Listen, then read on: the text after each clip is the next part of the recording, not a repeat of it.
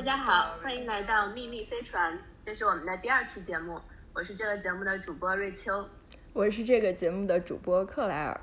今天我们请到了一个健身达人，他现在在硅谷做数据方面的工作。然后 Sharon，你来介绍一下自己。Hello，大家好，嗯，我是 Sharon，今天非常高兴来跟大家聊一聊，嗯，健身还有健康生活方面的东西。啊，非常期待。然后我就很好奇，就是你是从什么时候开始健身的？然后感觉就是你是一个有腹，我身边少有的有腹肌的女子，然后腰臀比零点七，这个太 specific 了啊！我我其实是从大学开始就一直在有断断续续的健身，嗯，就是偶尔会去一家健身房跑跑步啊。但是之前的健身就非常的局限于这种，就是在健身房跑个步，嗯。多余的我也不会不会做了，就举铁啊，或是任何的器械啊，我都没有碰过。然后真正有一个转折点是二零一七年的时候，二零一七年我跳到了新的公司，然后公司有一个 corporate coach，就是公司花钱请的一个健身教练。然后这个教练他非常的专业，他是一个曾经带过 Olympic 运动员的教练。然后他会每周一和三下午四点半，嗯，带着一些就是健身器材，带着一些哑铃啊，然后 resistance bands 啊这些东西。然后带着大家在楼下的公司楼下的公园里面练一练，然后具体练什么呢？就是，嗯，就是大家很随意，有的人踢球，有的人跑步，有的人举铁，就是大家喜欢干什么干什么。但是他会在这边陪着大家，因为是公司花钱请来的，所以这个其实是一个挺大的转折点。因为，首先为什么这个是一个能让我坚持下来的事件呢？就是因为，嗯，第一个是因为，嗯，有一个 community 的感觉。就是每周一的和周三的下午固定的一个时间，他就会出现在办公室，然后跑到每个同事的桌子前面问，就是 Are you coming out today？然后大家就一起拿着篮球或者足球或者背着书包一起走到公司旁边的公园里面，然后这个时候就让我有一种回到就是高中和同班同学一起上体育课的感觉。然后这个时候就是当你跟你一起锻炼的人是是你非常熟悉的同事。而且，当你跟这些人，包括你的教练成为朋友的时候，嗯，坚持下来就是一件很容易的事情。然后，因为我们大家当时在一起健身的时候，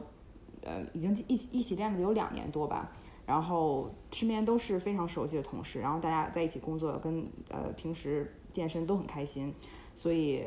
这个就是一个比较大的转折点，对。但是其实很多人开始健身就是。嗯，总是三天打鱼两天晒网，就比如说我，我不知道就是 Rachel，你有没有这样的体验？然后我就觉得坚持下来非常的难。是的，对我我其实也是这样觉得。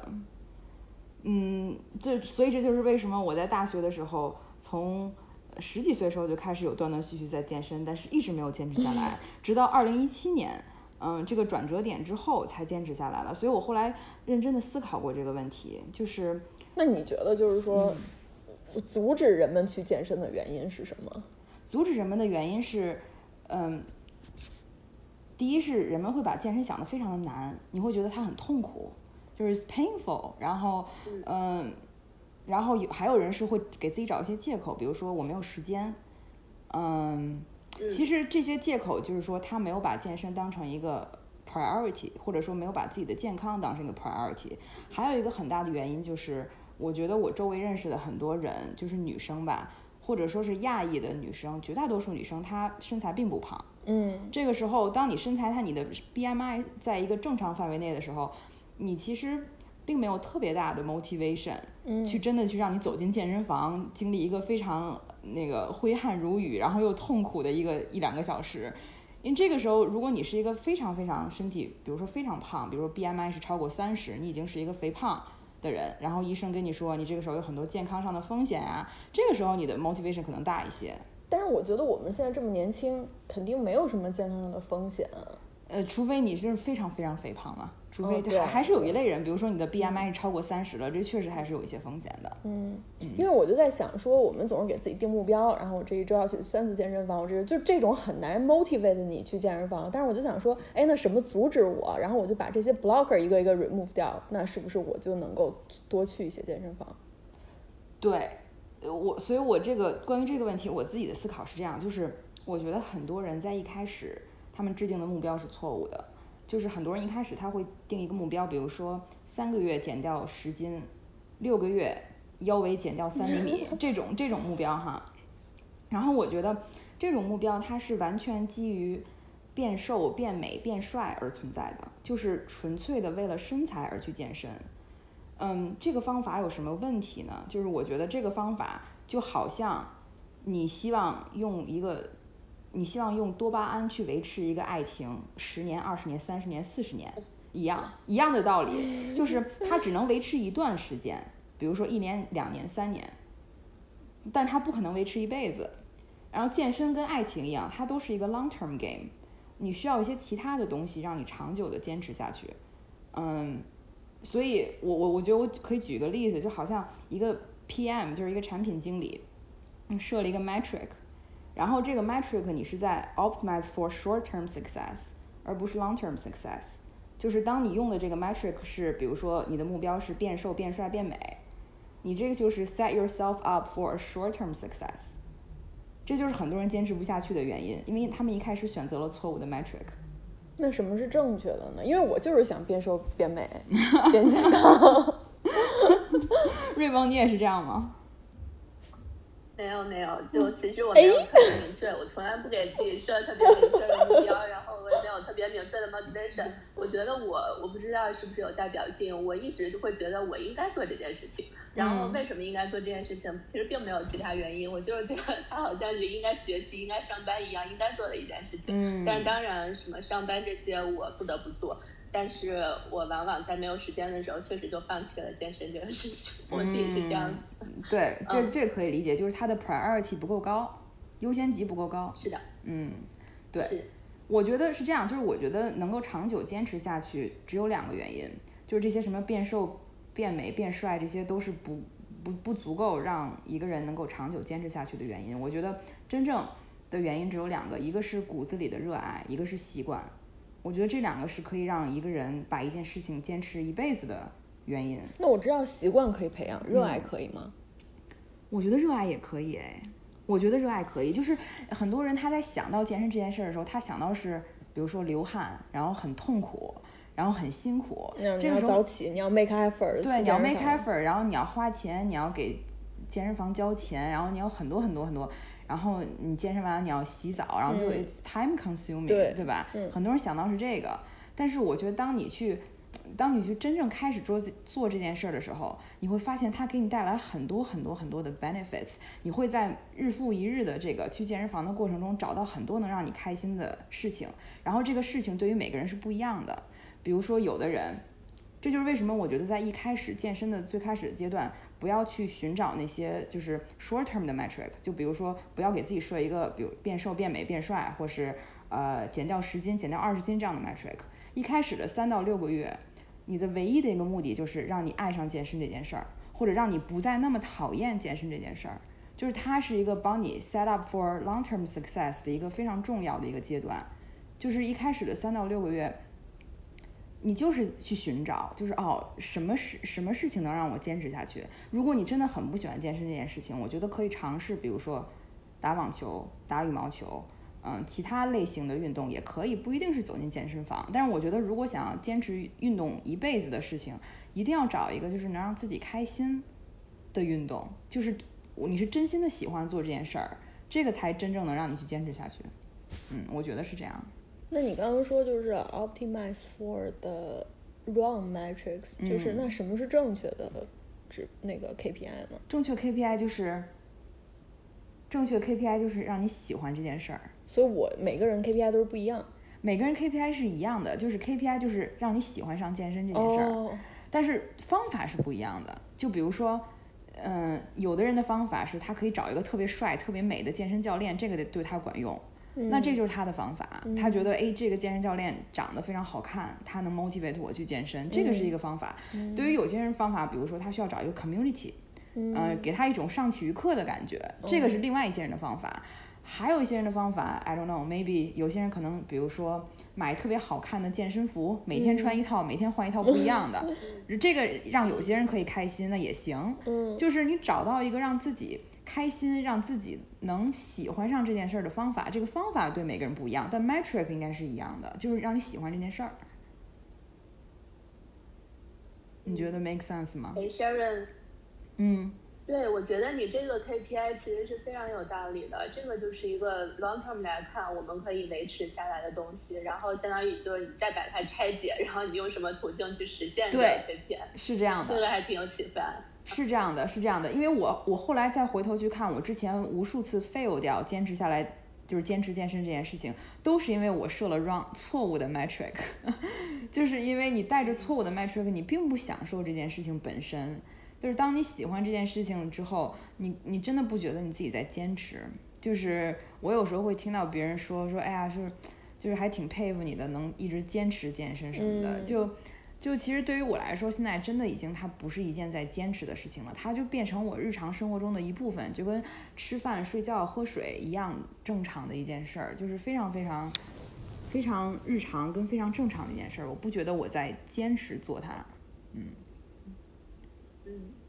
哎，Sharon，那你能分享一下你现在都做哪些健身的运动吗？然后你怎你是怎么找到你最热爱的这种健身的运动的？嗯嗯，可以啊。我现在去的这个是一个健身房，它叫 Orange Orange Theory。嗯，在国内其实也有，在国内在上海有开分店，在北京我不确定有没有，但它在国内的名字叫橙色橙色模式还是橙色什么？嗯，它这个健身的。嗯，健身这个理念就是说，它主要是 HIIT，就是 High Intensity Interval Training。嗯，它大全程是一个小时，它是一个团课，就是会有一个教练带着你，然后这一个小时有一半的时间是呃在跑步机上面，然后变速跑，然后另外一半的时间是呃举铁，各种类型的举铁，所以这一共是一个小时的时间，但是它一个小时。嗯，这个健身房它的特色呢，就是说你在这一个小时的过程中，每个人需要带一个测心率的那个呃测心率的 band 在在手手臂上，然后每个人的数据它会实时监测，监测你的呃心率，然后呃心率的百分比，然后还有你燃烧的卡路里，然后这些实时的数据会投放到一个大屏幕上面，然后每个人都可以看到自己的数据，这个是这个是它这个健身房的特色。所以这个就是我现在在能让我比较开心的一个让我坚持下去的一个方法，就是哎，我很喜欢这种健身方法。一个是让我觉得有 community 的感觉，就是因为我和其中两个教练建立了比较，就是哎，就经常去，然后就跟这个教练变熟了。还有一个原因就是，嗯，我觉得 HIT 是一个非常非常 effective 的方法，就是它让我不会无聊。因为如果是跑步的话，我很快就无聊了，我就觉得啊，就是一直在跑，一直在跑。但是 HIT 呢，它又 effective，然后但它又有一些变化，就让我觉得哎，就不是很无聊，所以能让我坚持下去。嗯，所以，所以对对于这个这个 HIT，我觉得，嗯，它其实我之前也尝试过一些其他的，比如说就是更多的。嗯，举铁或者是就是，呃，更多的有氧，就是我一直没有找到一个特别让我觉得非常平衡的一个方式。但是 Orange Theory 它这个模式，第一就是让我觉得非常的平衡，它很 balanced，就是它并不让你觉得哦你全程就在跑步或者你全程在做有氧，然后它也不会让你觉得哦你今天什么事儿也没干，你只你只举铁了，所以它非常的 balanced。然后还有就是我看了一些 research，就是说。嗯，HIT 这种运动的模式，它是非常有效的。然后它有效的点在于两个，第一个呢是对于呃 sports performance，就是很多职业的运动员，他们也会去练这个 HIT，对于 performance 的的 improvement 很有很有效，这个是第一点。第二点呢，就是 HIT 还有一些新的 research 出来，就是说它对于嗯细胞上的 anti aging，就是防止细胞的衰老。也非常非常有用，甚至可能是所有运动里面最最有效的。因为 HIT 的概念就是说，它需要让你在短时间内把你的心率 push 到百分之九十以上，然后再快速的降下来，然后再 push 再 push 回去。所以这是一个让你心率在短期内有非常大波动的一个运动。然后 somehow 就是有很多 research 来证明这种方式，嗯，对于细胞层面的衰老，嗯，有就是有抗衰老的作用。所以这是两个原因，我觉得 HIT 它除了让我觉得不无聊之外，它也有两个就是非常 beneficial 的一些原因，让我觉得哎，这个这个东西非常非常就是非常有效。我觉得抗老是一个让我觉得会 personally 让我觉得很吸引我的这么一点，因为我们终将会到了一个。阶段就是你查你的体检报告，就像查高考成绩的那个状态。其实我现在还没有经历过这样，因为就就是过往的所有体检都是没有什么不正常的。然后我就在想说，嗯，那什么时间段就时间点是一个很好的，就是开始健身，当然是越早越好。但是有，但是之前我小的时候我就没有这个概念，我就觉得反正我也没有什么事儿，然后我就觉得那我就。当我觉得我身体怎么怎么样，我再开始就还来得及什么什么之类的，因为我觉得我的体检报告就是一切都正常。然后，但是如果能够健身使得我们能够减缓衰老，我觉得这个可能是会 motivate 我 早一点健身或者是尽快一点健身的原因之一吧。对这个这个抗衰老这个，我其实还读过一个 research，就是说，嗯，HIT 这个运动它其实不光可以。Anti-aging，它甚至可以 reverse aging，就是在这个 research 的 article 里面，它用的词是 reverse aging，就是它会在就逆龄，对，就是逆龄，它会在这个实验里面，嗯，它会做一些实验的设计，就是说让一个人之前完全不运动，然后给他设计一个三到六个月的一个呃实验，这三个这三到六个月，他按照他们规定的，比如说一个星期练一百五十分钟或者一百八十分钟，然后他们在这个实验的结束之后。去测他细胞里面，就取他的细胞，然后测一些数据，然后发现他的年龄其实变小了，嗯，所以说这个，而且还还有一个还有一个测试，就是说他们还会去测取一些皮肤的细胞，然后去看这个皮肤上面这个细胞的 expression，就是这个细胞的表象是不是更像年轻人，就比如说是不是有更多的胶原蛋白或者有更多的蛋白质或者什么，然后他们还发现就是，嗯，当你这个人经历过三到六个月的。呃，运动之后，你的皮肤上的细胞的表象也更像年轻人。比如说，你之前是一个五十岁的人，你健身到三个三到六个月之后，你的皮肤的表象更像一个四十五岁的人。这个就是 research 告诉我们的，就是它它确实有很多可以 anti aging 的 benefits，它甚至不是 anti aging，甚至可以 reverse aging。但是当然了，肯定是你开始的更早，越早越好嘛。就是嗯，对。但是如果你是如果你开始的很晚，就是也不代表没有任何效果。你开始越晚。任何时候开始都是好的，你甚至六十岁开始都对你的身体还是有帮助。嗯嗯。哎，Sharon，那你做这个 HIT 都是全程有教练指导的吗？还是说你先练习一段时间之后，现在都可以完全自己来做这个锻炼？其实自己也可以做这个 HIT。嗯，最最主要的就是你需要一个心率监测的，可以买一个 Apple Watch 或者是 Fitbit。嗯，Apple Watch 好一点，因为它的它的延迟会稍微小一点儿。然后你就你就你就算一下自己的，首先算一下自己的最大心率。最大心率它有一个公式，就是嗯二百二减去你的年龄。然后这个公式呢，它其实嗯有很多争议，就是有些人说它不是不是非常的准。嗯，所以我觉得，但是它可以作为一个就是就是一个 guide，就是一开始你自己没有任何信息的时候，你可以用它来当做一个指就是 guide。你可以先大概粗算一下，OK，OK，你最大心率是这个。假设你最大心率是一百九，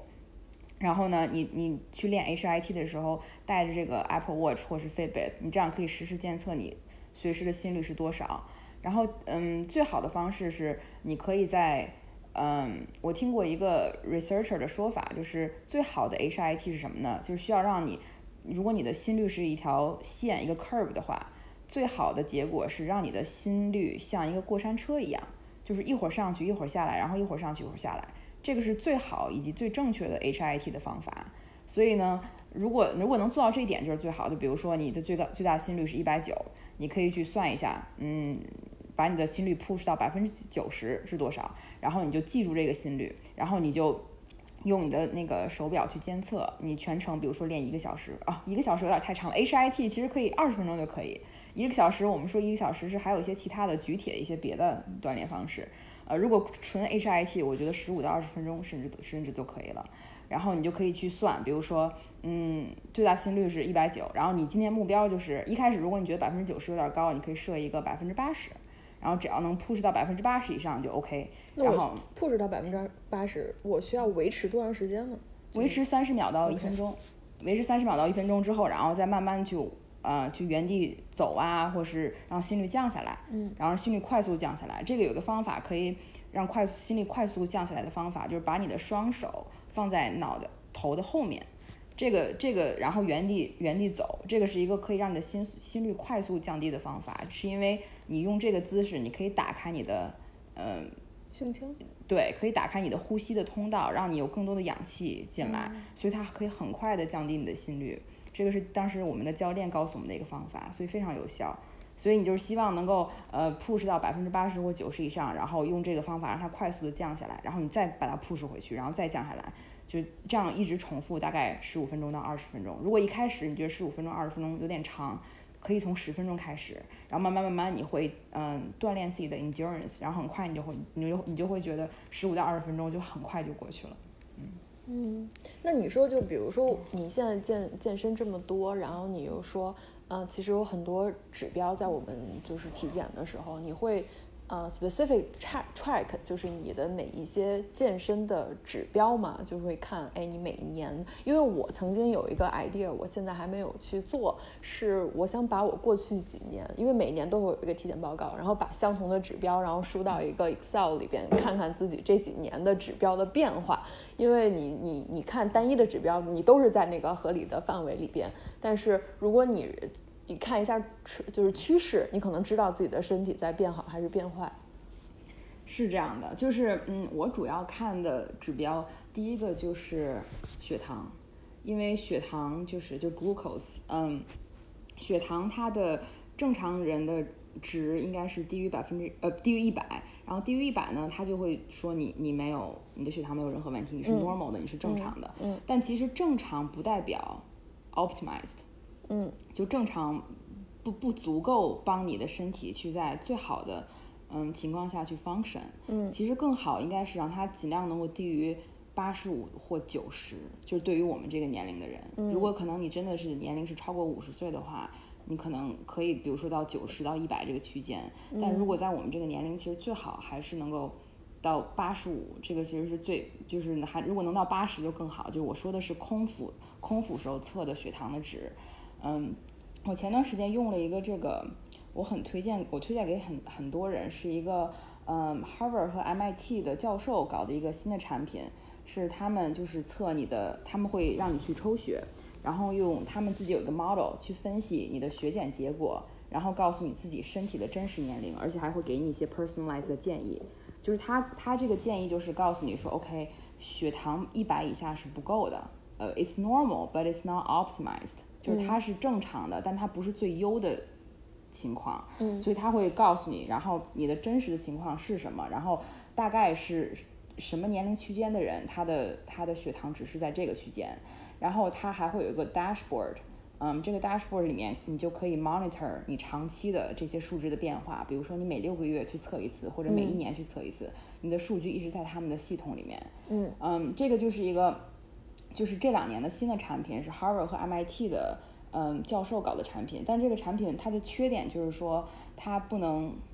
用保险，就是你需要自己去花钱。所以我觉得我还挺期待，就是未来如果有一些更好的一些产品，就是说可以跟我们的保险能够 integrate。这样的话，我们就因为每年的身体体检，其实保险是 cover 的，对，其实也蛮贵的。对，其实已经是 cover 的。我们如果再去花一笔钱去专门去测这些数据，然后用他们的这个来，其实还挺贵的。如果如果你一年想再多测两次的话，所以如果未来有一些产品能够就是，嗯，就是用我们体检的数据，然后把它放到一个 dashboard 里面，然后我们就长期 track，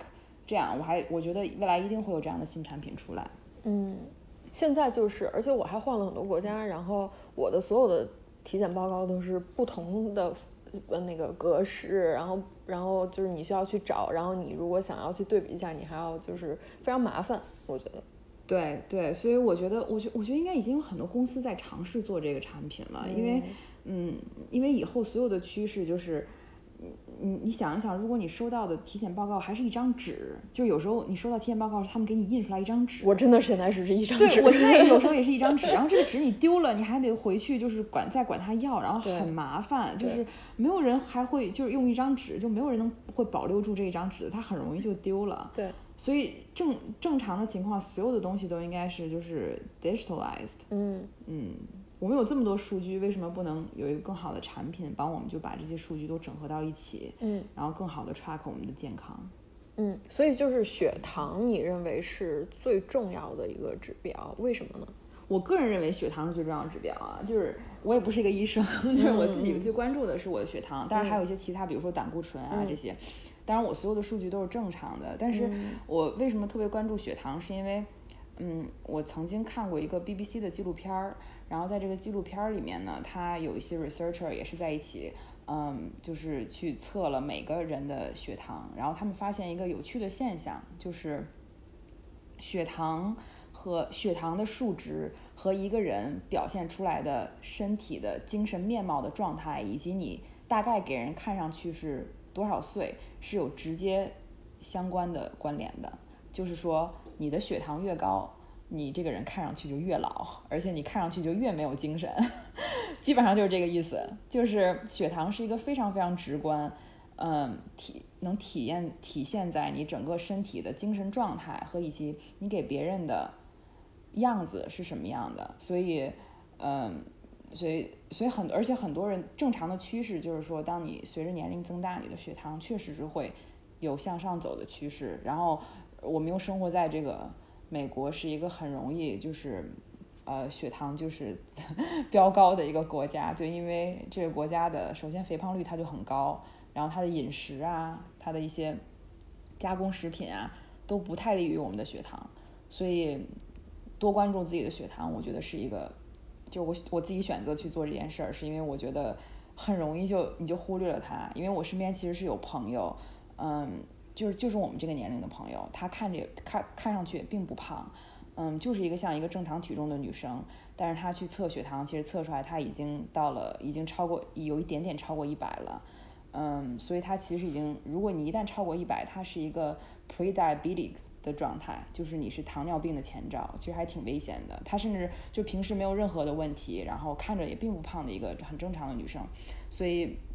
我就觉得关注血糖是一个。是一个很重要的事情。嗯，那我们就是可以聊一聊，我觉得什么样的方法可以帮助我们降低血糖？除了就是说，刚刚我们聊到运动，我不知道就是你对吃这件事情有没有研究？对吃就是我也有。首先我有两万有两点，嗯，第一点呢就是我我不喝任何饮料，几乎不喝任何饮料，除非是一个。比就是庆祝的场合，比如说大家嗯庆祝呃一个什么事情，比如说过生日，或是 需要所有人喝香槟，然后我我也会喝一杯。但是正常情况下，我家里是不买任何饮料的，就是我在视线所所及的范围内，我们家里没有饮料，嗯也没有零食，嗯我也不吃零食，然后我也不喝酒。我我曾经是喝酒的，就是正常的喝酒。但是后来就是，我就嗯，我就发现喝酒给我带来的，呃，快乐并没有那么多。然后多数情况下是因为大家一起出去 social，然后你需要喝酒，嗯，才喝的。但是他你说给你带来多少欢乐，就是你真的很喜欢喝酒这件事情，我好像也没有特别喜欢，所以后来我就把它戒掉了。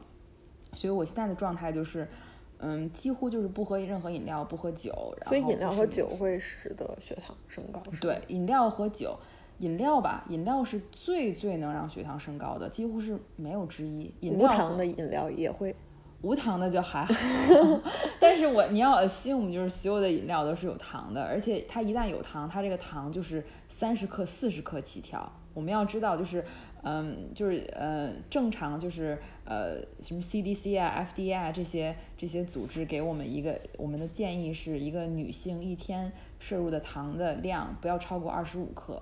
天呐！不要超过二十五克是正常的指导的量，就是，但是你要知道，一杯可乐，一听可乐的糖的含量就已经超过四十克了。天呐！所以巴菲特还每天一杯可乐呢。对，所以就巴菲特看着就比较老了，对吧？嗯，所以就是嗯，就是就 be mindful，就是注意一下。那奶茶岂不是特别的可怕？奶茶也是非常的可怕。就是呃，怎么讲呢？就是说呃，什么东西让你的血糖增加最快？其实有一个方法可以去看，就是说看这个糖你摄入它的形式是什么？是你摄入的它就是糖，那它不需要任何转化，它直接就是糖。嗯。它在身体你身体里不需要做任何的转化，但如果你摄入的是，比如说米饭，它是一个碳水化合物，米饭它在你的身体里面经历转化，它最后也会变成糖，嗯，这个会稍微好一点点，比那个直接摄入糖来讲，就是它也没有那么好，但是它也是不好，因为它最后还是会变成糖。但你一定要选一个的话，一定让我说我是吃米饭还是喝饮料，那喝饮料。喝含糖饮料对你的血糖的影响是最最直接，以及最最有催灭性的影响，催就是毁灭性的影响。就是你一杯饮料进去，你血糖就直接就飙上去了。如果你可以实时测你的血糖值的话，那酒呢？酒也是酒，如果看你喝的是什么酒，如果是鸡尾酒，鸡尾酒里面糖比较多，嗯，所以那你就跟喝饮料没有什么区别，对不对？如果你喝的是啤酒或者是其他的，就你红酒，红酒会好一些，好很多。但是如果是就是鸡尾酒或啤酒这两个，就是最好的不要喝。如果一定要，所以说啤酒肚是吧？对对对，啤酒肚的原理就是说，天哪，你连啤酒肚的原理都有研究，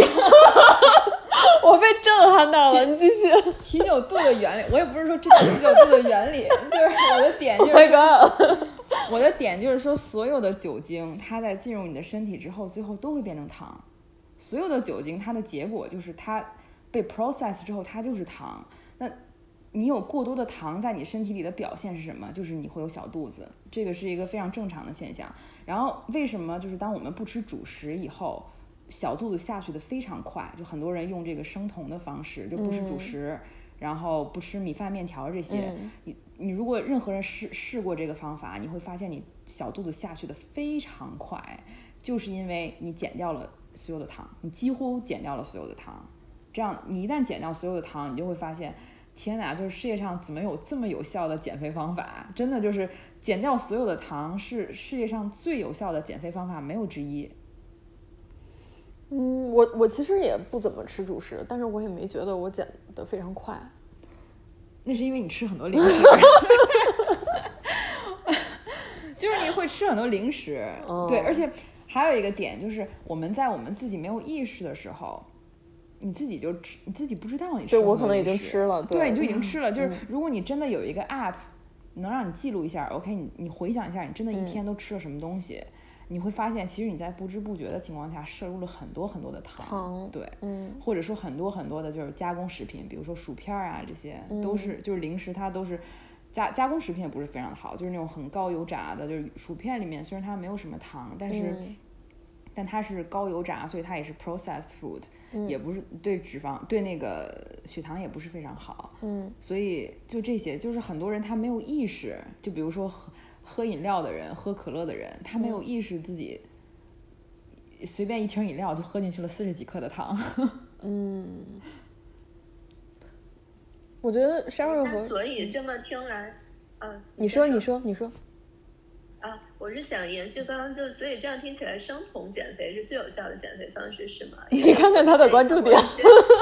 对我，我看过一些这方面的研究，就是大家的观点非常不一样的。有人说这个不吃主食是对，不摄入碳水是对身体非常有害的，但有也有一些人很推崇这种方式。对我，我我我也看过这些 research，我觉得目前大概是有两派吧，一派是在说生酮减肥非常有效，另外一派是在说，当你。用生酮减肥法的时候，你需要摄入很多的肉，然后很多的 fat，很多的脂肪，然后你多摄入的这些肉和脂肪呢，会加重对你心脏的负担，导致长期下来你体内的 inflammation 会比较多，就是体内会一直处于一个发炎的状态，因为你摄入了太多的肉和脂肪，然后这个长期下来会导致一些心血管疾病，这个是另外一派的说法。所以我自己个人的看法是，我觉得我还是觉得生酮真的还是有效，就是我自己，我甚至是一个。体重基数很小的人，我任何时候我说，哎，比如说我今天吃多了点儿，我想减两斤，我只要任何时候一旦用这个生酮的方法，非常非常效果非常非常快。但是这个方法我也不会长期使用，是因为我觉得没有必要。我觉得，我觉得唯一一类就是适合嗯，长期，也不是长期，就是三到六个月，或者是到一年去运用生酮这个方法的一类人，就是当你体重是极度的超重，比如说 BMI 超过三十，你对你的身体已经有危害的时候，这一类人是最适合用生酮的，因为它见效真的很快，而且你任何一种减肥方式，它都是有个 trade off 嘛，就是你怎么吃，你怎么运动，你怎么选择生活，它都是一个 trade off。嗯，这个时候，如果你真的是极度的肥胖，超过 BMI 超过三十的时候，你身体会有其他的很多的风险，比如说高血压、糖尿病这些。这个时候你要 trade off 的东西，就不是说什么呃长期的心血管疾病了，你最最主要的是你短期内你先要把你的体重减下来，这个是最重要的事情，不然你短期内会有很多其他严重的问题。所以对于这类人来说，我觉得他们可以用生酮，因为它真的见效很快，而且它又不会很痛苦。就它不会很痛苦，因为你还是能吃饱，然后你还是能吃很多肉、很多脂肪。这个对于体重大基数的人来说，它是一个比较可行的方法，然后入门门槛也没有那么高。但是如果你说其他的方法，比如说还有一种另外一派，就是那个说说摄入太多红肉和脂肪会导致心血管疾病的这一派，那他们的倡导的是减肥方法是什么呢？他们让你就是 vegan，vegan 是什么意思呢？就让你不要吃任何的肉。或者说是就吃蔬菜，对，就是吃蔬菜。我觉得这是一个非常难的事情。我觉得这个而且而且医生还会让你说吃 uncooked，就是说未经烹饪的蔬菜。嗯，对，你想一想这个事情是不是就很痛苦？你跟一个兔子一样，每天只能吃一些菜叶过活。但是我偶尔的时候每天就吃这个，你你就是我就觉得其实也还好，也还好，偶尔还好。但是如果你是想要达到一个，我觉得我一我一周至少三天都是这样，至少三天都是这样吗？那你还挺厉害的。就是因为我可能在其他方面就会没有那么勤快，比如说健身这件事情，所以我就想说通过饮食来平衡一下。嗯嗯，但是我周末的时候，我周一到周五会吃的比较简单，但是我周末的时候会吃的比较多，就是会出去吃这种，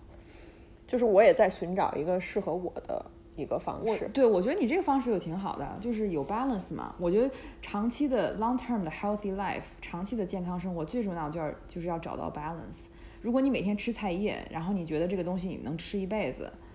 那我觉得你真的能坚持一辈子，那我也我也很佩服你，对吧？多数人坚持不了，嗯，就是没有一个方法是这这些方法你并不能坚持一辈子。所以真正要做的事情就是你要找一个可以让自己。坚持长期下去的一个方法，比如说你就是需要每周，比如说有两三天，你需要就是你想吃什么就吃什么。如果是这样的话也可以，但是就是最怕的就是什么呢？最怕就是这个人一点意识都没有，就是他想喝什么想喝饮料，我就随时就去拿一瓶喝。最怕的是这种，就他自己一点意识和概念都没有，你随便一瓶饮料就喝去喝进去几十克的糖，这种是我们应该避免的。但除此之外，我觉得。就是其他的，只要能够找到一个 balance，我觉得都可以。就是偶尔吃一吃什么甜点啊，和偶尔喝点酒啊，我觉得这些都可以接受。大家都是人嘛，又不能活着活着一个苦行僧一样的生活。嗯，瑞蒙，你有什么看法？嗯，我觉得也是这样，就是一个饮食，嗯，当然我自己没有系统的研究过健身还有吃东西这一块儿，我只是在 follow 一个我自己觉得让我自己舒服的饮食。那嗯，没 错，这个可能跟正常人也不太一样，就是我中午不喜欢吃饭，嗯，因为如果如果尤其是上班的时候，就周末其实我几餐都无所谓的，取决于我这一天到底要干嘛。但是上班的时候中午吃饭，尤其是摄入碳水，我下午就会特别困。而且我觉得，嗯，我自己可能在午饭的时候，我工作刚进入一个比较好的状态，然后我不想出去吃一个小时的饭，让我自己停下来。所以我觉得，我我就是工作日的时候吃两餐，对我来说比较有效的。那这种方式，它其实也非常好坚持。然后我也不觉得，对对对。然后这个就是比较适合我的方式。可能对于饮食这里，因为每个人的身体构造不一样嘛，确实大家觉得舒服的方式会不一样。我是这么觉得。哎，那你这每天中午不吃午饭，是不是在无意识的情况下做到了这个断食，就是什么轻断食，对轻断食啊，对对对，是的，是的，就是十六八这样子，这个也挺流行的，对吧？对，十六八也非常流行。我之前有一段时时间也尝试过十六八，真的是非常也是非常管用，就是十六八结合生酮这两个，真的是非常非常管用。嗯。哎，其实除了刚才我们说的怎么吃食物，有哪些不能吃之外，我还想问问你们有没有吃那种补剂或者一些营养营养品之类的，比如说维生素啊。然后现在不是有各种的这种营养品的补充嘛？其实我周围很多人会吃这些，他们拿一个小药盒，然后里面有这个保护眼睛的、保护 什么保护头发的，然后呃，然后各种维生素啊什么的。包括我妈，就是我妈她经常会给我买一些。呃，各种维生素啊，什么那个钙片啊，这种营养品，我就想问，这些东西都是有用的吗？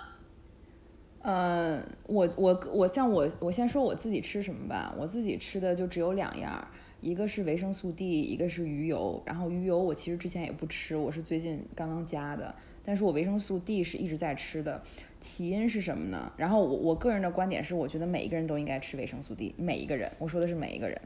嗯。我觉得其他的所谓的一些钙片儿什么的，其他的维生素，我觉得就是可吃可不吃。嗯，除非你自己真的是查出来你缺某一种维生素。但是维生素 D 呢，嗯，有数据显示，大概就是说百分之八十到九十的人都缺维生素 D，绝大多数的人是缺乏维生素 D 的。嗯，然后我甚至听过一个笑话，就说什么一个医生办公室的一些护士啊，还一些护士有一天什么测了一个病人的维生素 D，然后他这个血检结果回来了，发现这个维病人的维生素 D 竟然是就是正常的，就比如说他超过了三十，然后这些护士像见到了一个。Unicorn 一样，就天哪，有一个人竟然是维生素 D 正常的，就是他们觉得很奇怪，就是他们见很少能见到这样的人，很少见到维生素 D 是不吃补剂就能够达到正常水平的人，非常非常非常少。嗯，所以，呃，所以维生素 D 我之前是因为第一次去检查身体的时候，很多年前，嗯，当时测出来我的维生素 D 是就是缺乏，而且是严重缺乏，而且我我猜。很多人就是都是缺乏的，尤其是亚裔的女性。嗯，为什么呢？就是维生素 D，它皮肤确实是晒太阳可以合成维生素 D，但是我们晒太阳的时间还挺少的，而且我们现在大多数人都会涂防晒霜，所以呃，真正能摄取维生素 D，如果你从皮肤当中摄摄取不了，那就只能通过食物。食物里面维生素 D 的含量又并不多。你需要每天吃很多的鱼，你才能达到一定的这个维生素 D 的数量，所以真的很多人都是缺乏的。然后，所以我就去查了之后，发现我真的是缺乏挺多的。然后我就开始吃，我一开始吃的很保守，就是我每天吃一千 IU，呃，就是一一千个国际单位。然后最后过了两年去测，还是缺乏，就是这个它的吸收率其实挺差的，所以我又加了一千。嗯，我打算过一段时间再去测一下，看看是不是还是缺。如果还是缺，我还要再加一千。嗯，就是它就是吸收率确实是挺差的。然后还有一个点就是，具体维生素 D 应该维持在多少的 level？这个其实我我看现在有一些 research 就是是有 debate 的，就是是有争议的。嗯，因为维生素 D 这个领域它还挺新的，就是这最近五到十年才有一些新的 research 出来。以前的说法就是你缺乏维生素 D 会导致骨质疏松，就是老年人应该补充它，因为它容易，比如说骨质疏松，你可能会容易骨折啊这些。但是，嗯，近些年有很多新的维生素，关于维生素 D 的 research 出来，就是，呃，缺乏维生素 D，嗯，导致的对身体的影响远远超过，嗯，远远超过了就是骨质疏松这这件事情。就是我看了一个医生说法，就是说，包括现在有很多 research，大家可以去搜一搜。就是维生素 D，它可以 regulate 我们体内几百甚至上千个基因，它是有 regulate 基因的的功能。然后它 regulate 的这些基因是作用于，就是帮助我们有一些基因是帮助我们抵抗癌症的。啊，所以很多人就有很多很多新的 research 出来说，维他命 D 是可以有防癌的效果。这是这是近些年来才有的 research，然后包括还有一些新的 research 说维生素 D，嗯，当你缺乏的时候，你更容易，比如说，嗯，更容易失眠，更容易觉得疲劳，然后抵抗力下降。这些抵抗力下降是一直就有这个说法，但是还是有很多其他的新的，不断有新的 research 在出来，就是在说维生素 D，发现它是一个非常非常有用。它有有些人甚至说它不是一个维生素，它甚至是一个荷尔蒙，它是一个荷尔蒙，它还有 regulate 荷尔蒙的作用。嗯，所以他说它的作用非常广泛。所以我后来就是因为从开始自己缺乏维生素 D 去查了一些 research，就发现哇，原来它有这么多的作用。然后我就觉得，然后后来我跟我爸妈也说，让他们也去吃这个。嗯，对，所以，我我是觉得每个人都应该吃。嗯，我觉得我可以就是证明你说的，就是因为我前一段时间才做了那个体检，然后他这边说我的维生素 D 的 result 是二十三，然后医生告诉我正常的一个范围是三十到一百，所以，但是我想说一个前提，就是我这二十三的结果是基于我那段时间。几乎一周打三四次网球，而且是在白天的时候，就是经历很多太阳的暴晒。嗯。然后第二点就是我每天也吃维他命 D，然后就是一千 IU，然后我最后测出来的结果还是二十三，就是低于这个正常的水水平。然后医生也建议我继续吃。对对，绝大多数医生会建议每个人吃维生素 D 的。嗯。那你说说鱼油，鱼油可以啊。鱼油呢，也是我其实最近才新加的一个新加的一个嗯补补剂。之前我也没有在吃，但是嗯，我我就是最近新看了一个 research 说，嗯，鱼油有一些也是在细胞层面的 anti-aging 的作用。然后具体那个 research 我已经不记得它是怎么去做设计这个实验了，但是。嗯，就是有一个医生出来说，他专门是研究就是 genetics，然后他就出来说，他其实呃也有一些比较早期的 research 的结果出来，就是说，嗯，鱼油的方鱼油就是说，它现在的 research 就比较 limited，就它并没有维生素 D 被被被研究的这么多，而且现在已经出来的鱼油的一些 research 都是它的那个实验的那个剂量都是非常非常大，就是正常人不可能一天吃到那个量，就是。嗯，我们正常他推荐的量就是一天就是两三颗那种很大的一颗，然后他他实验里面设计那个量就是非常非常多，远远多于那个量，所以有可能我们吃的就是一个心理安慰，就是因为我们的量吃的量比较少。但是我我也在继续关注这个鱼油的这个 research 有没有什么新的 research 出来，因为它的 research 出来的结果都非常的早期。然后，而且又又是因为很多 research 是这些鱼油的公司做的，所以我觉得它没有维生素 D 的 research 这么 comprehensive。所以我觉得一定要说的话，真的必须要吃的，我真的个人觉得只有维生素 D 这个是一定要吃的。鱼油就是有有有时间有金钱就可以吃，然后 it doesn't hurt。嗯，这是我觉得是这样。嗯，我现在就是在吃的是还有一个维他命 B 十二。然后，但是虽然我每次测，我看了一下，就是我的 B 十二是在就是高于就是它的就是是在正常的范围，但是我还在吃，你觉得需要停止吗？就是当你测出来你其实并不缺这个东西，我觉得可以停止，因为我之前也吃了 B 十二，我忘了为什么医生让我吃 B 十二，嗯，但是后来我就测完之后，医就医生说你可以不用吃这个，其实因为你也不缺，所以其实为什么为什么就是维生素 D 最重要，是因为我们。几乎所有人都缺维生素 D，但是其他的维生素很容易就是就是满足正常的要求了。就比如说维生素 A、维生素 B，然后维生素 E 这些，它很容易就摄入的量就足够了。但是维生素 D 呢，它是比较容易不够的，所以我们才要就是补充这个维生素 D 嘛。嗯，我还想到一点，就是维生素 D 这几年，嗯，还有一个 research 出来，就是说有一些癌症的医生会给自己的癌症病人开维生素 D 作为他的作为他的治疗方案的一部分，所以就是维生素 D 真的是甚至可以当药来就是来开药，但是他他给维呃癌症病人开这些维生素 D 的剂量的时候会开的非常非常大，就吃几万个 IU 几万个国际单位。然后他们可能目标希望能把这个血液里面的维生素 D 的 level 提到可能七十左右，这个就是这个就是比较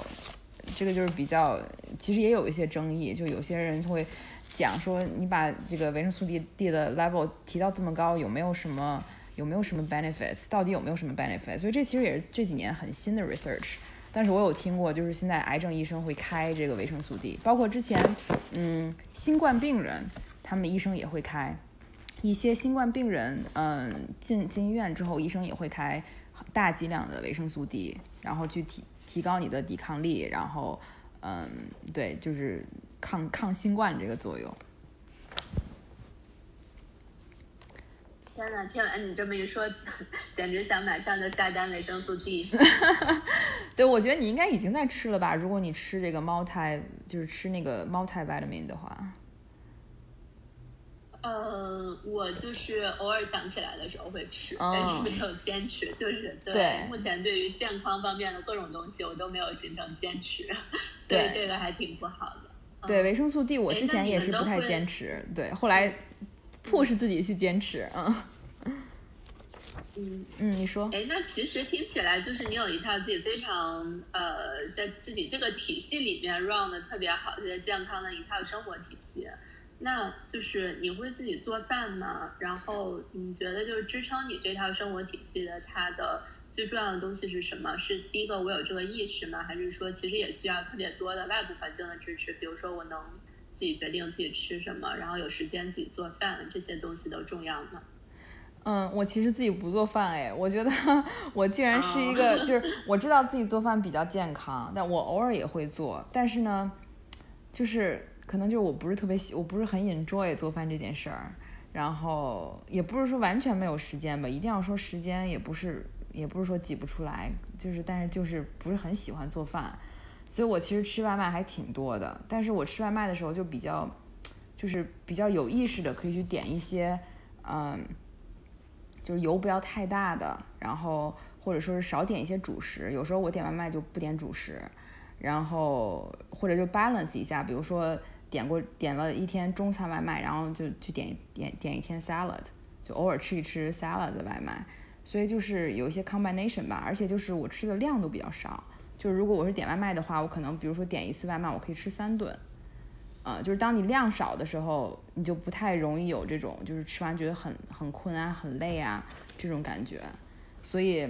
我觉得最 ideal 的情况当然还是自己做饭了，就是嗯，但因为就是我的时 时间和就是自己对它的享受度都没有达到一定的程度，所以我就没有一直在自己做饭，嗯。啊，你还有一个问题是什么问题？是我有没有什么外部的 motivation？嗯，对，就是就是支撑你自己，呃，能够在整个生活上、饮食上都比较健康的，就还有什么其他的因素呢？就除了刚才我们谈到的一些运动啊，然后比较注意饮食啊，还有没有别的补充呢？别的补充就是。当你真的进入一个比较健康的生活状态的时候，然后当你每周比如说定期去健身三四次，然后注意这些事情，然后足够的睡眠，所有这些方面，当你注意这些事情之后，你会觉得你整个人感觉非常好，you just you just feel good，就是一种感觉的东西，就是当你进入这个状态，你不再每天觉得哎呀好累啊，你不再每天觉得。哎呀，这一天又过去了，就是不知道就怎么这么累。就是我知道很多人就是因为工作忙，或者是因为一些其他不可抗的因素，就是觉得，嗯，就是觉得常常觉得很疲惫。但是我觉得，当当你有自己的这个体系的时候，你找到了自己什么是让自己身体最舒服的方式，嗯，真的会觉得你自己每天就是觉得还很有活力，就是你还觉得自己的身体状态。很好，然后很年轻，然后这个状态是我想要一直维持的，就是我希望能再过十年、二十年、三十年，我自己的身体的状态是这样的，就是我自己觉得，我自己觉得我是一个很有活力，然后不会是老觉得非常累的这么一个状态，因为这个状态才能让你去干一些你自己想干的事儿，对吧？我觉得这个是我最大的 motivation。我觉得你这你这是属于非常理想的状态。你知道我的 motivation，我现在手里拿着我一八年的体检报告跟我今年的体检报告，然后我就刚刚在就是 Sharon 讲完那两个指标，我就在对比我的这个血糖和就是胆固醇，然后我发现我的一八年的这个报告里边没有找到维他命 D。嗯，可能是因为我当时没有让他测，然后就还没有这个概念，所以我没有找，我不能对比较我的维他命 D，但是我能看到，就是说我的胆固醇的指标是在往下降，然后我的血糖的指标是在往上升，嗯，就我觉得这个就给了我，呃，极大的刺激，就是我觉得我要把我的血糖降下来，我觉得我可能 motivation 我就是比较，就是这些数据比较能刺激到我。就是你说什么保持活力啊什么这些也是，但是我就觉得它很难刺激到我。但是如果我能看到我这个数，天哪，就在往上上，然后我就觉得，嗯，不行，我要把它降下来，这种感觉就非常 data driven，就要 optimize 这个 metric，对不对？你说我是不是找找了一个 wrong metric 去买去 optimize？没有，你找的是正确的，血糖是血糖是非常正确的 metric。嗯嗯。我觉得也是，就是有道理吧，就是呃，三年三年的这个，就是我的血糖就是上升了，就是因为我也在逐渐的，就是年龄也在上上涨。血糖就是随着年龄增长会自然而然而涨的。然后然后胆固醇在下降，which is，嗯，就是是因为我觉得是因为我最我就是疫情之后我的这整个的饮食就开始变得健康，然后我周一到周五吃很多蔬菜，然后。也会减少碳水的这个摄入，去外边餐厅吃的也比较少，所以它在下降，也是都是 make sense 的。对对，所以就是说，真的是 you are what you eat。没错，是这样子。嗯，就是我觉得推荐之前，其实我之前不是特别 care，就是看体检报告，就是它只是一堆数，然后我就看看，就是我也不太知道它每一个都是什么总蛋白质啊，什么这个。胆红素我都不太知道它是什么东西，就是我只是看它是不是在一个合理的范围内，如果是一个合理范围内我就过了。然后，但是我现在觉得我就是把它胆固醇，它还有很多不同的胆固醇，它就有四个不同的胆固醇指标，然后你需要去去对比。对，它有一个好的，有一个不好的。对，嗯。然后你就会发现，就是而且你知道，我就发现新加坡跟美国的这个。range 给的都不一样，啊，就是对 range 这个事儿本来就非常的有争议。对，就是就是你可能在新加坡你是 OK 的，但是你到了美国你就不 OK 了。然后就是在美国你是这个合理范围，但是新加坡你就不属于合理范围了。对，维他命 D 这个 range 也非常的有争议，所以就是 range 这个东西就是，哎，没有办法，这个医学界就是这样，它很多事情就是 没有没有那个没有一个。没有一个黄金的标准，很少有东西是有一个黄金的标准，因为总有新的 research 出来嘛，对吧？嗯，哎，叶酸是什么？我就 randomly 看到了这么一个，我不知道你知道不知道？我不太了解，但是好像跟孕妇，孕妇好像要补充这个叶酸。我就可能听谁听我哪个怀孕的朋友说他要补充叶酸。你为什么你为什么要测叶酸？我觉得很奇怪。这就是我什么都没有要求，这就是报告它就出来的这些东西。嗯，然后没有维他命 D，找了半天。所以，我我觉得以后的这些体检就是应该 default，对，所以我现在觉得我很难很难很难去就是说就是就是监测你的这个趋势。我觉得接下来，我觉得每年就是看一下自己的趋势，比看这个自己是不是在合理范围内要重要。对对对，趋势很重要。嗯嗯嗯。我受到了刺激，我觉得我接下来的目标就是降低我的血糖。嗯，瑞蒙，你有什么新的新的新的目标？对，你们说到体检啊，你们说到体检这个事情，其实我昨天刚见了一个朋友，他是我大学同学，所以我们是同龄人。然后呢，他最近刚做了一个手术，是切除这个肺部的肿瘤，这个还挺吓人的。他是也就是今年四月份体检的时候，然后发现肺部有一个结节，然后当时也没当回事儿。然后后来呢？呃，在前两个月的时候，公司有一次体检，他就去去了。然后发现那个当时医生，因为那次体检他是去医院做的，去公立的三甲医院。然后医生当时就发现他就是指标是很异常的，就让给他做了进一步的检查。然后发现这个呃所谓的结节其实它已经很大了，就是他跟我说好像是两两两厘米还是怎么样，反正它已经是一个很大的块儿了。然后呢，那医生说，如果是这么大的结节的话，它是恶性肿瘤的几率是百分之七十，所以就让他做了这个切，对，让他做切掉这个手术。所以就我们昨天开玩笑说，他是在自己毫不知情、莫名其妙的情况下成为了一个癌症患者。他现在这个手术也做完了，但。就在于可能因为我们还比较年轻，他就长了这个东西，所以他做这个手术之前什么反应都没有，甚至每个人看起来他都觉得他气色也挺好，然后他也不会咳嗽，也没有什么其他的反应。有没有可能是误诊？他现在就是嗯。嗯，这个应该不太会吧？他哎，我跟你说，我真的有一个朋友，好朋友，然后他就真的被误诊了。结果他就是也是在上海，然后去了两个非常，一个是私立，一个公立，然后发现两个人给出的结果完全不一样，都是非常好的医院。所以我觉得，就有的时候这个对于我来说是一个就是呃提醒，就是你不能只听一个人的医生。嗯，所以他最后是癌症吗？就是他。他是癌症，他对对，这个可以叫腺癌，就是腺就是腺体的腺，就我们身上有很多腺体嘛。然后，然后他现在已经做完了这个手术。其实医生说结节在女性身上发病的几率是非常高的，就远远高于男性。然后它可能有几个因素导致，第一个是遗传，如果你家里长辈有这个因素，你爸妈有这个长过这个结节，你也很容易。然后呢，第二个就是跟我们整个生活的环境有关。比如说你在无意识的情况下，你就住了这种甲醛超标的房子，然后在这种甲醛超标的环境里办公，这些都会有关。然后另外就是说，为什么女性发病比较高呢？是跟女性的雌激素也有关。所以，但也并没有一个非常明确的原因，说它基于什么，它它长了这个结节，并且进一步恶化了。然后他现在的情况就是，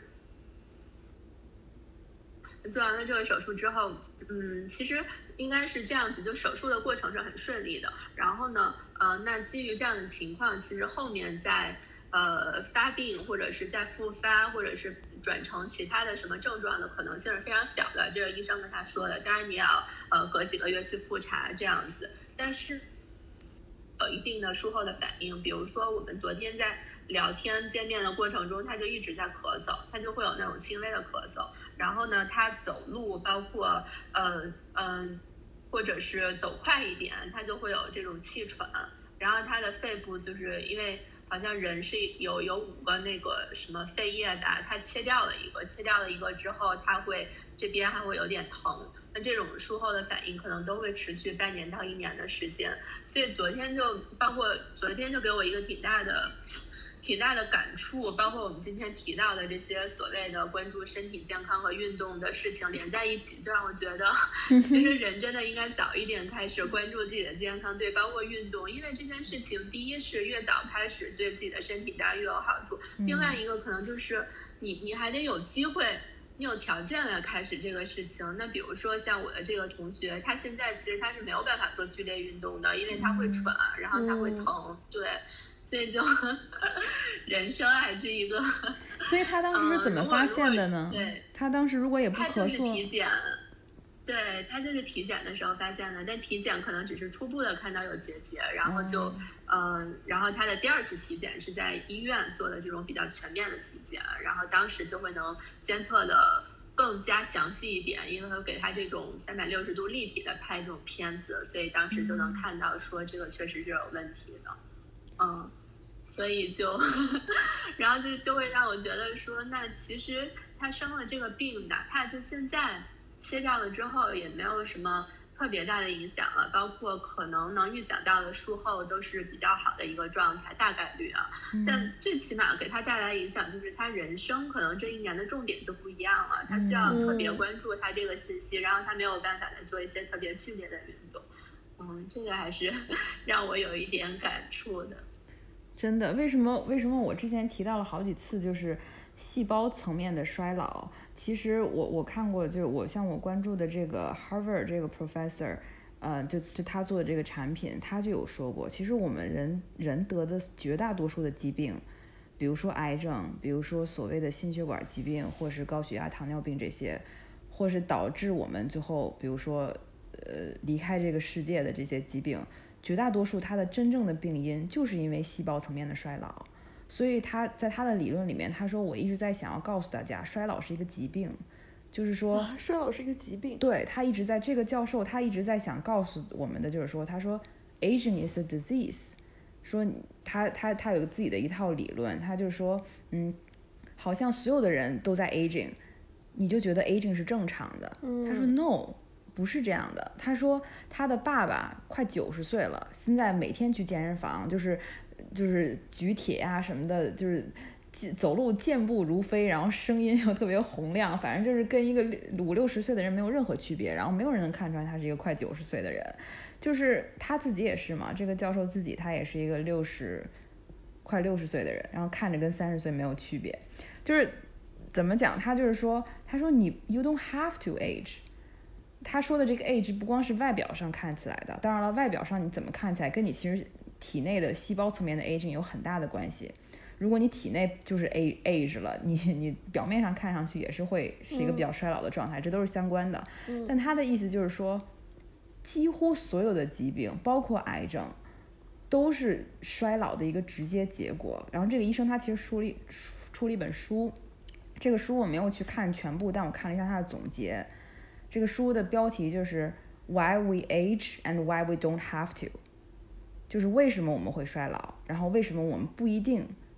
会去衰老，就是他有一些方法，嗯，就是有一些健康生活的方式，就是他在督促大家，就是说，呃，不要觉得因为所有周围的人都是会老，所有人好像就告诉你老变老是一件很正常的事情，你就觉得哦这事儿就是很正常，我我肯定会变老的。他是告诉你说 no，不一定是这样的，就是有很多方法，有很多事情你可以做。他甚至还告诉我们一些数据，就比如说，呃，你家族。的遗传，就父母或者说你长辈对你的遗传所造成的得癌症啊，或者得一些疾病，这个概率是非常非常小的。这个 percentage 的占比远远低于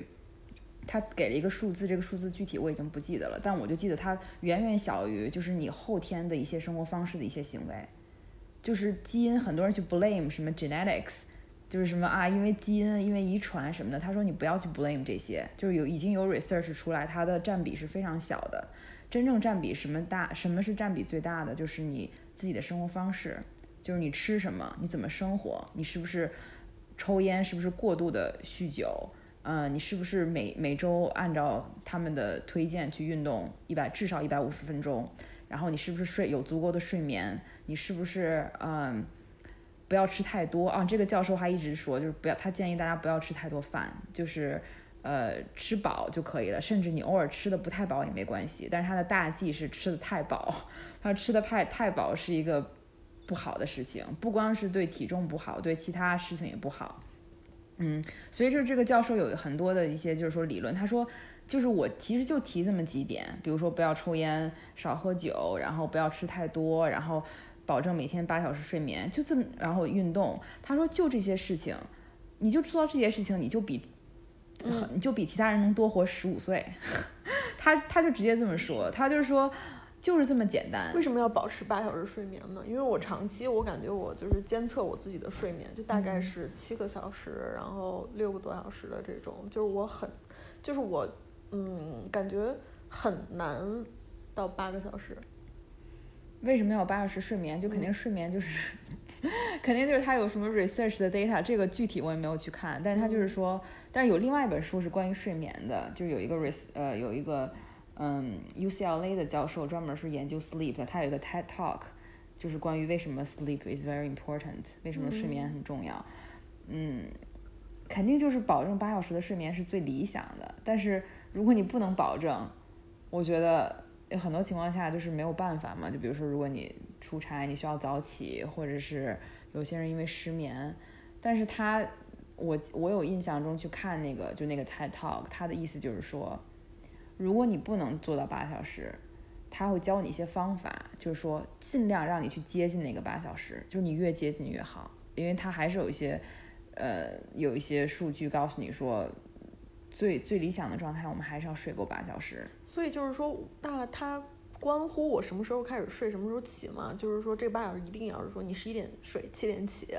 然后或者是说你我两点睡，然后十点起，这样也也可以，嗯，也可以两点睡十点起也可以。但是是这样，就是说它有一个什么问题呢？就是你有可能你两点睡十点起，你的睡眠质量并不好。就如果你去监测你的真的是深度睡眠，你两点睡十点起，你可能你的深度睡眠的时间非常少，因为我们大脑是体内是有生物钟的，或者说是比如说十点，比如说七点到十点这个阶段很亮，对，然后你比如说，如果外面很亮，你这个时候你无法进入深度睡眠，这个时候是对你的睡眠是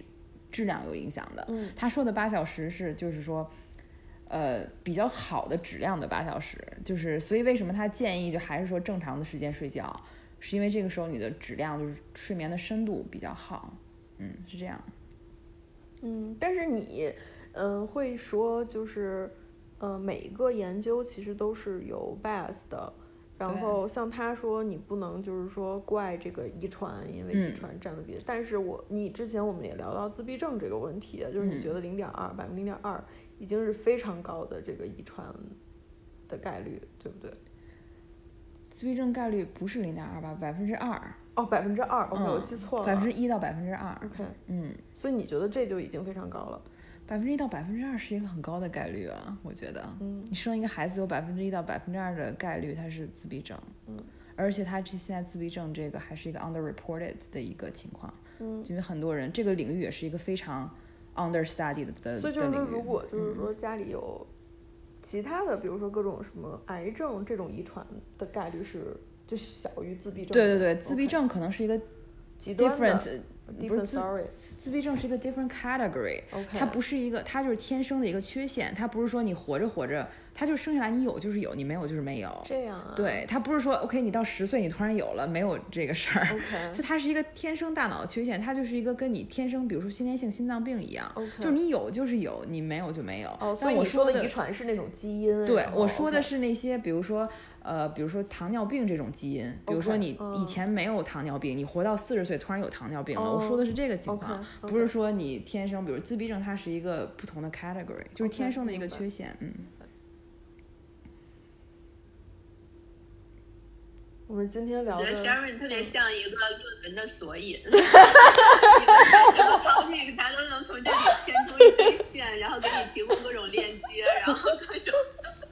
各种论文。中华小智库有没有我不知道为什么我对 对，我们中华小智库。为什么我看了这么多 random facts，